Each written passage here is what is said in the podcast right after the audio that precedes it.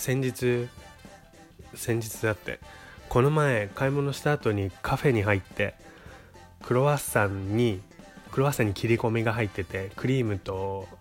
いちごとかフルーツが入ったものを頼んでテラス席に持ってったのね。でそしたらその空いてる席に前の人が食べ終わった食器が置いたまんまだったからあとりあえずまあ後ろにもっといっぱいお皿が残ってる席があったからそこに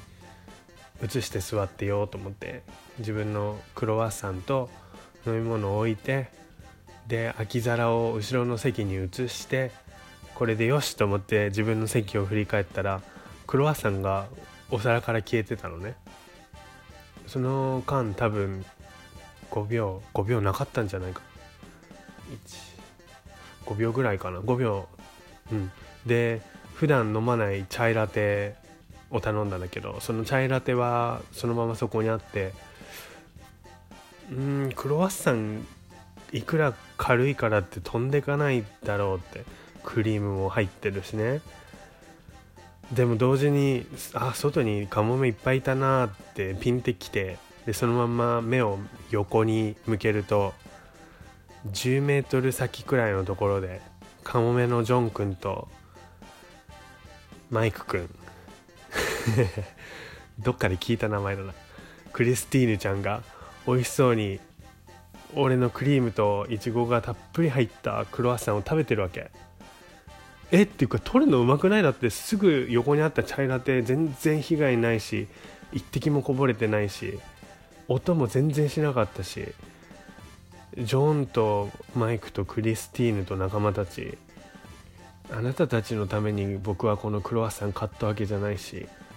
しかも僕は以前のポッドキャストのキュンとする瞬間ってコーナーであの羊羹を切る時の話でちょっと話したいようにファンシーで美味しそうなクロワッサンにワクワクしてたのにそんな瞬間に食べられちゃってちょっとかわいそうじゃない？んでしかもあなたたちこんな美味しい食べ物ばっかり食べて本当に贅沢ね。って思ったりしたけどもう全然怒りどころかおかしくなっちゃって。しかもちょうどそこにジョンだかまあジョンだろうね。クロワッサンを取る瞬間そこでそれを全部見てたっぽい通りがかりの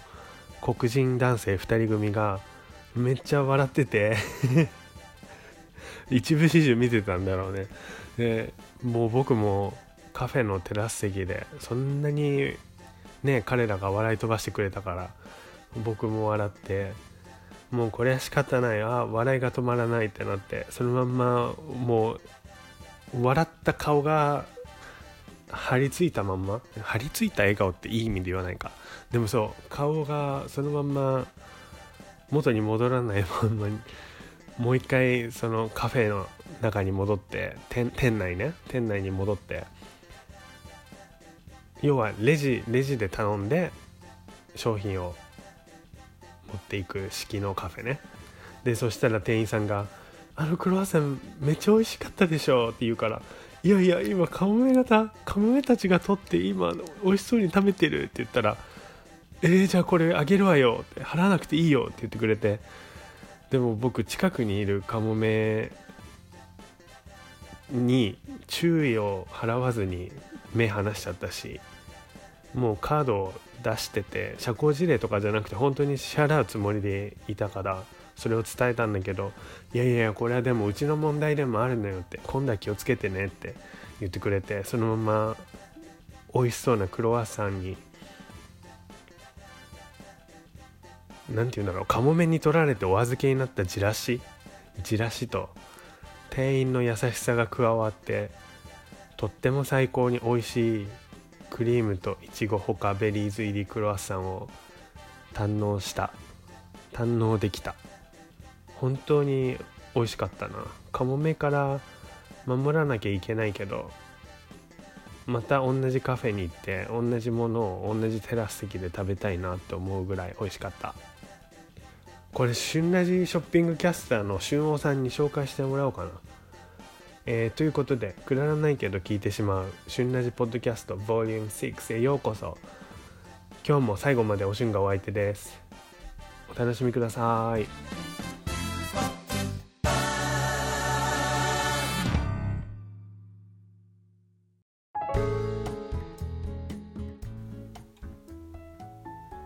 日友達とブランチを食べに行こうっていう話になって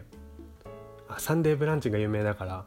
日曜日に行こうっていうことになってじゃあ予約しておくからまた連絡するねって言ってくれて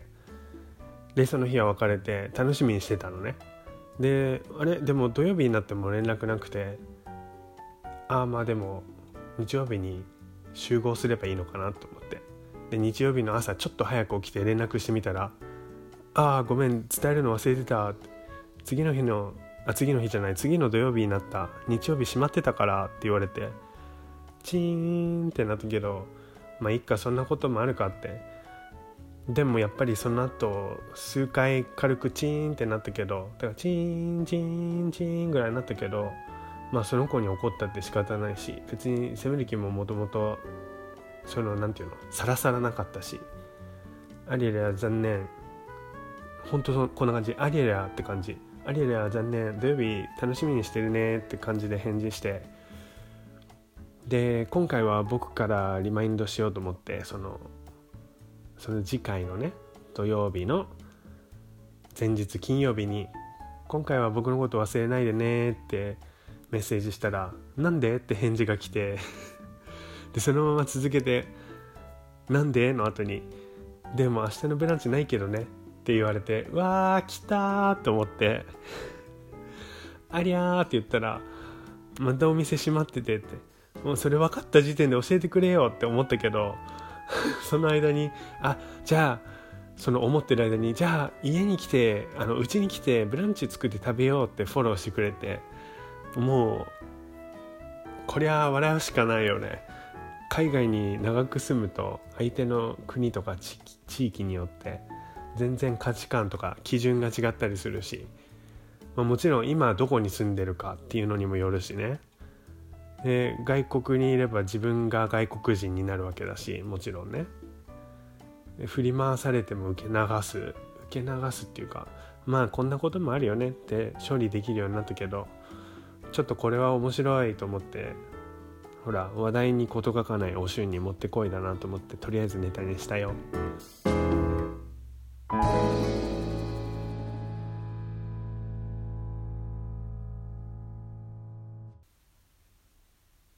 人間にかかわらず生き物って見慣れないものに出会った時その対象になるものの印象がいいとか悪いにかかわらず気がつかなくても少なからず体は緊張っていう反応を示してるものだと思うのね。その瞬間っていうのは大抵居心地のいいものではないと思う。僕も含めて人間は基本的に居心地がいいまま生きていきたいよね。生きていきたいよね。っていうか多分人間だけじゃなくて他の生き物もね。やっぱり居心地がいいものを邪魔されるのっていうの嫌だもんね。でももちろんそのままじゃ成長もクソもん？言葉が悪い。成長ももないからいい居心地コンフォートゾーン？コンフォートゾーンを打ち破って昨日は今日より。え？逆じゃん。おい！今日は昨日よりとか新しいことにとかそれぞれ挑戦して成長していくけど脳の構造的に言えばというか常に居心地よくいたいっていうのが生き物の本能なのかなって。ほらおしゅんの嫌いなハチさん毎回登場する有名なハチさんだって向こうが危険にさらされてるって思わなければ差し来ないじゃん？基本的に。って違うか？違くない？違くないけど違うよね。ちょっと話それたよね。はい。そのいい心地っていうのを自分で打ち破る分自分で打ち破る分には意志が伴ってるからまだいいけど外から有無を言わせずに来る刺激外から有無を言わさない刺激だとどうしても居心地が悪くなったりちなみにおしゅんがとてつもなく居心地が悪いって感じたのは昔ね学校にいた時あの授業が終わるっていうかその授業と授業の間とか休み時間とかに他のクラスの人が自分の教室で友達と喋ってるしかも誰かの椅子に座って喋ってるのが何とも居心地悪かったな何て言うんだろうなんかこう別にその人が嫌いとかじゃないのに「えなんでいるの?」みたいな。あれは何なんだろうね。はいちょっとまたそれましたけども。敬語になっちゃった。まあ意見が割れた時に常に多数派じゃないと不安っていう心理もそうかもしれないよね。居心地が悪いと今までの居心地の良さを取り返そうとしてその悪くさせる原因を排除しようってしたくなったりすると思う。いじめっていうのもそういうところから来るものが結構あるかもしれないよね。自分がみんなと同じっていう安心感を得るために分かりやすく自分と違うっていう明らかに違う人を排除しようとしていじめの対象にしたりとか。周りに自分が強い立場にいるっていうことを示すためにちょっと弱そうな人をいじめるとか実際にしなくてもそういう発想に至ったりとか。そういうのって実は、まあ、自分が一番弱いんですよって言いふらしてるっていうことに言いふた言いふらしてるのに等しいっていうことにも気づかないでね。まあここまで話しておいてこれは米印をつけてあくまでも個人的見解ですっていうのを入れておかなければ今の世の中特にネットだと叩かれるんだろうかね。まあ叩かれるんだろうね。まあ旬ラジはそんなに大きなメディアではないから。でも一応入れとこう。じゃあとりあえず今ここに。はい。あくまでも個人的見解です。ピンポーン。島国の日本人にとって唐突に人種差別って言われてもいわゆる普通の日常生活を送ってる分には一見関係ない問題に聞こえるし実際そう思ってる人もたくさんいると思うけど実は僕たち日本人の身近にもたくさん潜んでる問題だよね。中世から根強く残るブラック差別に始まりで実際はもっと前から始まってるんだろうけど規模は様々。家柄の違い住む地域による差別見た目の違いの差別いろいろ数えたらきりがない小さいものから大きいものまで国籍の違いっていうのに強い抵抗というか反応を示すのも島国島国というか移民がほとんどいない日本ならではかなと思ったり、まあ、移民がいないのは島国っていうのが大きいのか、まあ、僕も海外生活長いから多国籍というか違う国籍の人たちに対しての抵抗がないというか、まあ、同じ人間でしょってくくってるとはいえもいえども DNA は日本人だから、まあ、外国人が珍しいって思う気持ちはわかるし特に日本は日本人が圧倒的多数を占めるからね日本の中で。そこに他の国の人がいたらそりゃそっちが珍しく映るのもあっていわゆる外人さんって言っちゃうその外国人が呼ばれたくない呼び名で呼んじゃったりね。100%全員がそうということはないと思うけど誤解を恐れずに言えば人間っていう生き物はかなりの割合で自分が偉くありたいっていう気持ち。うん偉くなりたいじゃなくても例えばちょっとした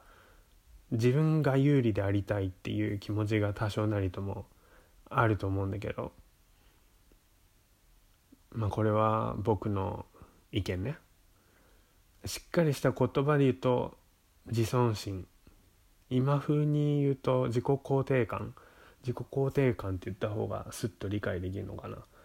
その自己肯定感が低いと他人を低く見てけなしたりしてで自分自身にあ自分の方が上って思わせることでバランスを保ってるっていうことが無意識的とか意識的とかそういうの関係なくそして多少にかかわらずあるんじゃないかなって思う。自信がある自分を信じるっていうのはそれ自体はもちろん素晴らしいことだし成長に欠かせないこと絶対人間にはね必要なことだからね。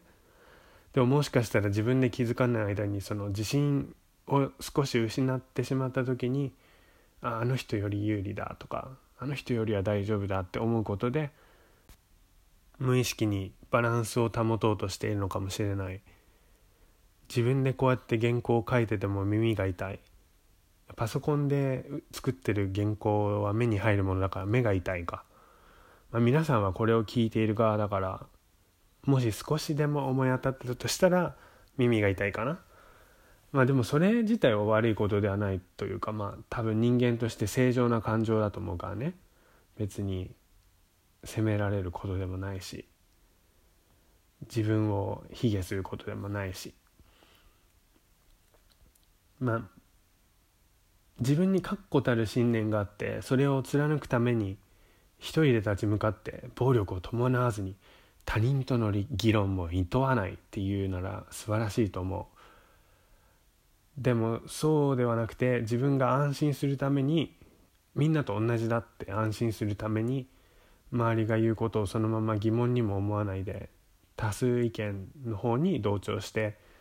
多数意見とその他ってくくってそのその他のくくりを知らず知らずのうちに見下してで少数派必然的に弱い立場になるその他。をただ違うから自分たちと違うからっていう理由だけでその物事よ物事とか意見の本質を見極めようともせずに抽象を浴び浴びせて排除しようとするなんだったらそれは大問題。ましてやそれを称えようとする人たちがいるんだったらそれは論外。残念ながらそういうことも結構あるけども。ジョージ・フロイドさんと警官のこと。彼らがもともと仲が悪かったとかそういうことを言われているとか僕は彼らを個人的に知らないから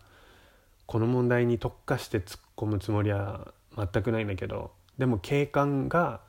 一警官が一市民を息絶えるまで苦しい姿勢で押さえつける押さえつけ続けたっていうその事実は絶対にあってはならないことだよね。でもじゃあこの件に限って言った時これは本当に人種差別の問題か？といったらそれは分からない。さっきも言ったように2人の仲がもともと悪かったっていう説もあるし。でもそのシーンだけ切り取ったら確かに白人が黒人を押さえつけて殺したんだよね。もちろん殺しはダメ。それは大前提ね。でも彼らの関係とかそっちのけでその2人の肌の色の違いだけに飛びついてっていうのはそのシーンだけ見てそこだけに飛びつくっていうのはそれもどうなんだろ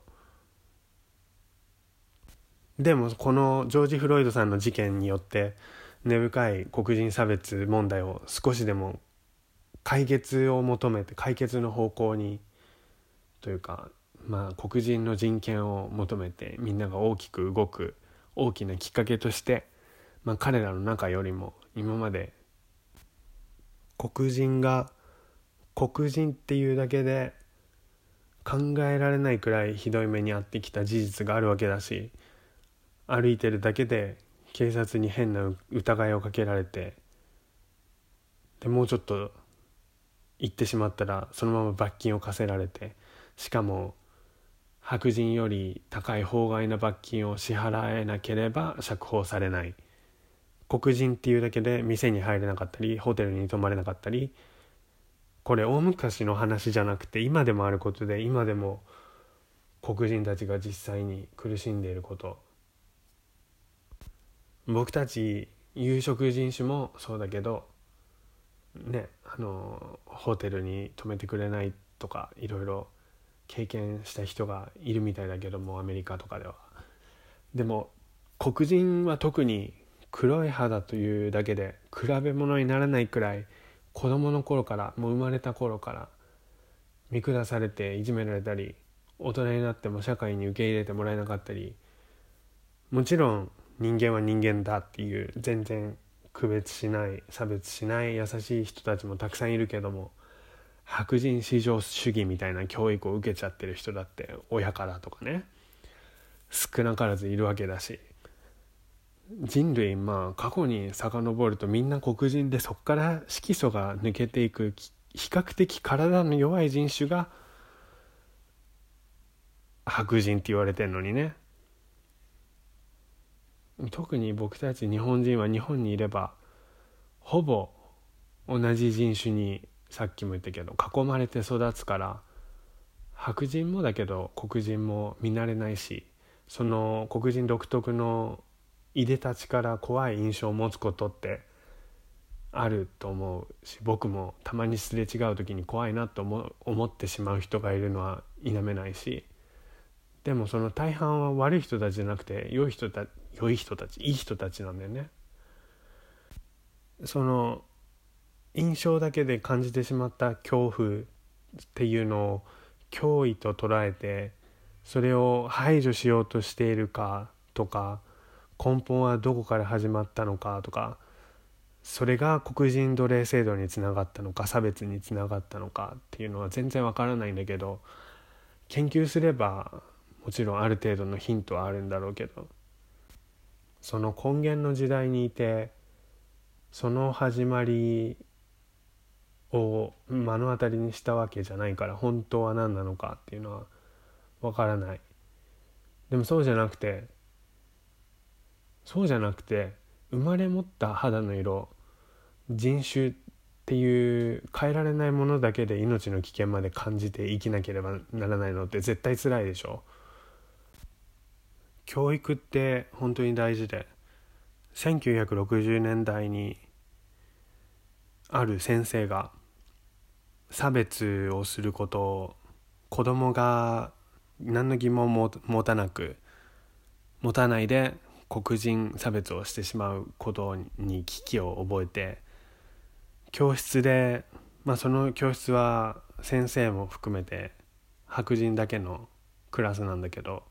そのクラスの中で実験をするんだよね。で先生は青い目だから私と同じように青い目をしている人は今日から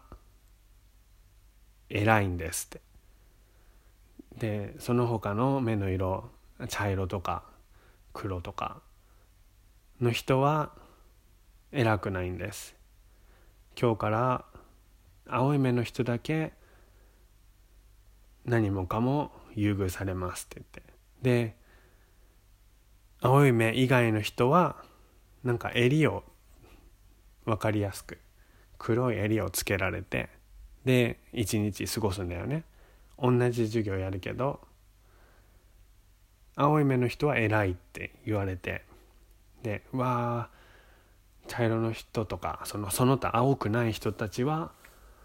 わあこんなに時間かかるの？こんな問題を解くのにこんなに時間かかるの？とか言われたり喧嘩をした時もっていうかそれをそれが原因で喧嘩が起きたりするんだよね。その青い目の人たちが「あお前の目は茶色って言った」っつってそれで茶色の人がまあ反抗してで喧嘩になってその一日だけで教室の中で差別が起きたんだよね。今まで友達だった子たちが。2つのグループに分かれてしまう。有料と劣等。でその先生は次の日に逆転させるの立場を。今日から私が間違ってました。今日から青い目の人たちがダメな人たちですって言ったらその瞬間立場が逆転してクラスの中でその前日起きてたようなことが逆の立場で起こるの。で襟はもちろん青い目の人たちがしてっていう風にするのねで子供たちはとっても悲しそうな今まで友達だったのに2日前まで友達だったのに立場の違いをその先生一人の決定によってみんなそれに従うんだよね。小学生小学校低学年ぐらいかなで、まあ、この動画見てほしいんだけど多分 YouTubeFacebook にあると思うけどその先生が立場を逆転させてで逆のことが起こってで次の日に「そんなことはありません」って「今までどうだった?」ってもちろん聞くけどこれが目の色だけで人を判断していいですかって。いうことを考えるきっかけになる。でそれでじゃあ黒人には同じことやっていいんですか？ダメってもちろん分かるよね。でもそのたった青い目の人たちとその他はたった一日ずつしかその嫌な体験をしてないけども確実にどちらかが優位に立つその良さじゃなくて優位に立つっていう快感？その快感を味わったし逆の立場で列位に立つっていう嫌な悲しい経験をしたしたった一日ずつなのに最後にそのもう襟を外していいですよって先生に言われた時にその襟をもうぐちゃぐちゃにもう壊して捨てる。そのぐらい嫌な思いをしてたっていう子がいて。それを黒人の人たちは襟を外すことができないんだよね。襟なんてない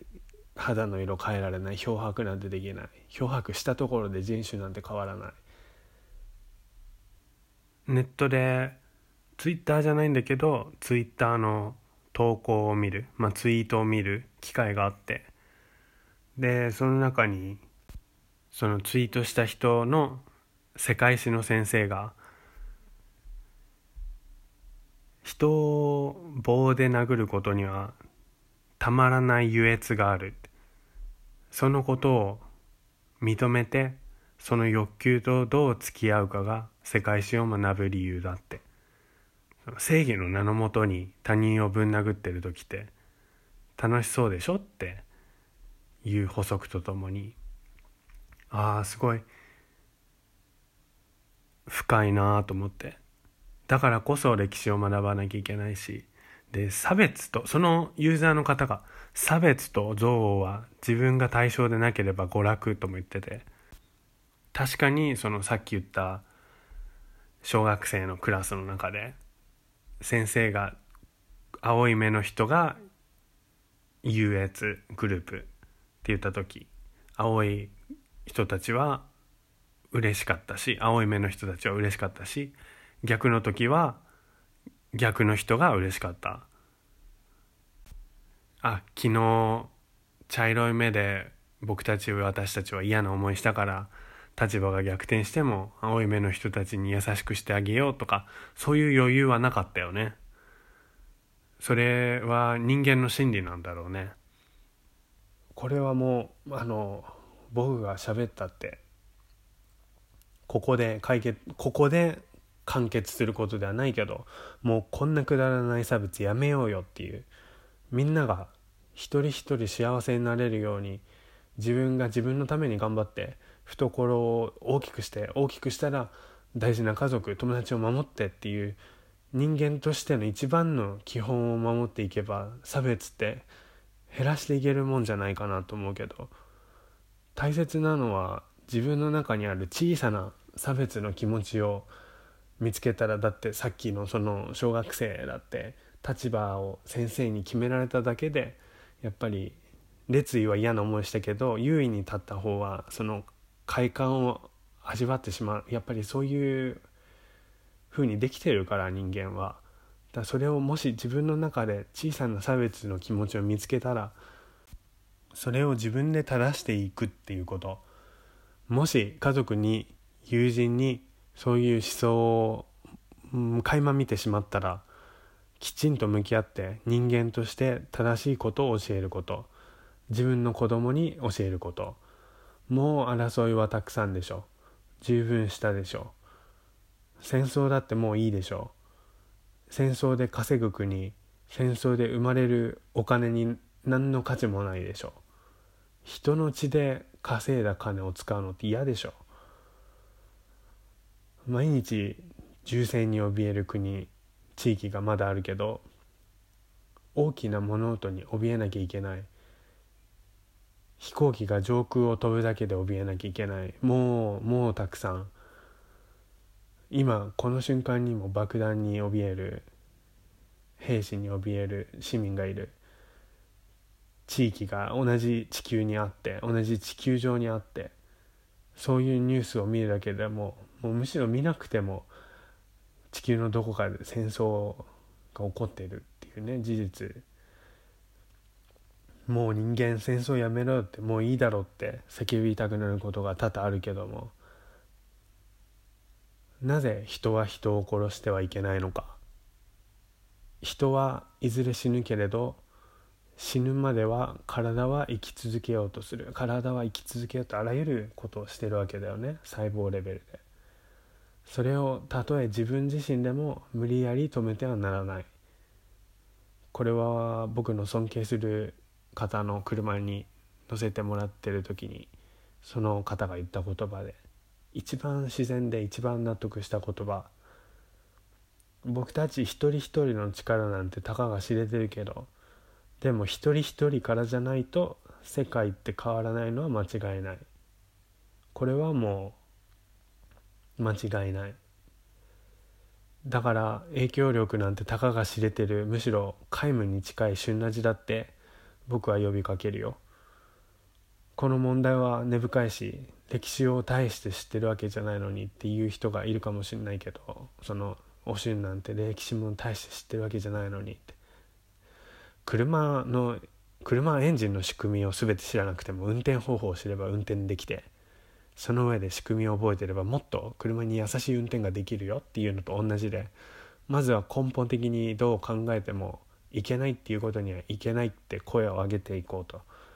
そしてうんぬんかんぬん言う前に人間の基本なことを守っていけば本当は本当は解決するはずなんだ。そんな複雑。人間が物事を複雑にしてんだからもともとシンプルに人間の基本的なことを守ってればいいんだよ。もうだって怯えるのは83と G 時々大きい雲が出た時だけで十分でしょ。申し訳ありませんが初めてのお客様にはドモホシュンリンクルをお売りできません。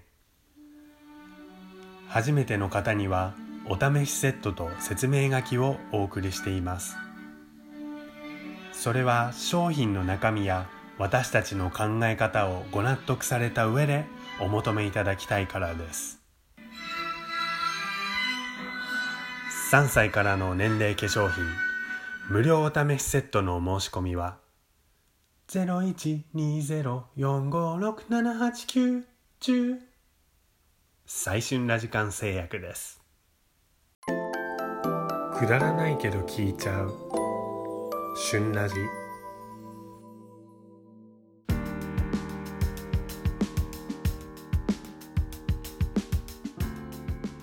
なんだか真面目な割にはまとまりのない話してしまったかななんて思うけど。でも人間生きてるだけで悲しいことなんてたくさんあるんだからもうこれ以上人工的な力でその悲しみを増やすことないじゃんねって思うよね。人種差別で黒人が辛い思いをしてるのはもちろんだけどそんなそのジョージ・フロイドさんをきっかけに黒人が立ち上がって世界が立ち上がってって中でそういう中で黒人の友人の一人が中国人の友人に向かってさりげなく何の前触れもなく台湾とか香港の方が中国よりすごいんでしょって藪から棒に言い放ったっていう話を聞いてうーん悲しくなったっていうか、うん、人は無意識に何かを見下したくなる生き物なんだなって。黒人の人権を取り戻すのはもちろんとっても大事。でももうみんな人全人類一緒だよって言い合えるところ黒人云々とかじゃなくてみんな全人類一緒だよって言い合えるところを最初から目指していたよね。ちょっと伝わりづらいかな。怒りっていう感情で動いた時に最終的にいい結果をもたらすことって皆無とは言わないけどでも圧倒的に少ないと思うんだ感情的になっちゃうってことは冷静さを失うっていうことだから。香港のデモもそうだけど僕は香港に住んでたからちょっともうちょっと皆さんより知ってるかもしれないけどそれでも知識浅いしでも香港のデモだって市民も怒りに怒って警察との衝突がもっとすごくなってるしそれを指摘されると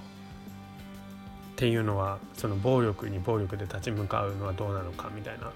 のを指摘されると、まあ、あなたは香港人じゃないからわからないって確かにそうなんだよね。黒人差別の件にしろ香港のデモの件にしろ渦中にいない安全圏からだからこんなことが言えるのかもしれない。でもそれでもそれでもっていうかだからこそずっと冷静さを保つことって大事だと思うしその冷静であることを徹底するリーダーが必要だなって思う。世界を巻き込んで自分たちの味方につけるんだったらなおさら自分も気をつけなきゃって思った。個人的におしゅんは一昔前はよく怒ってしまっていたと思うんだけど恥ずかしながら。でもだいぶ意識して流すようになってそれだけでだいぶ気分も違うからもっと極限というか窮地に立たされてもなるべく冷静に判断して進んでいきたいねみんな。人って窮地に立たされた時の振る舞いに人間性が出てしまうからね。あれ何の話してるんだおしゅんエンディングトークでもさっきの話ずっと引きずってるんじゃんね。ということでなんだかずっと真面目な話をしてしまった。くだらないけど聞いてしまう。旬ラジ。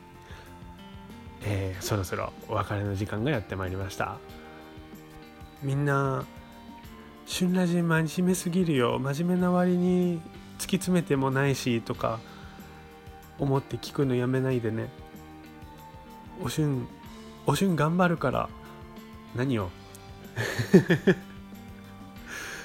意味わかんないよ。はい。まあこの意味わかんないのが旬ラジ。旬ラジの唯一の特徴。意味わからない。それじゃダメじゃん。春風亭昇太です。しつこい。いいんだよ。くだらないから聞いてしまうんだよ。ということでまた皆さん次回お耳にかかれることを楽しみにしています。ちなみに飛行機乗りたい。またね。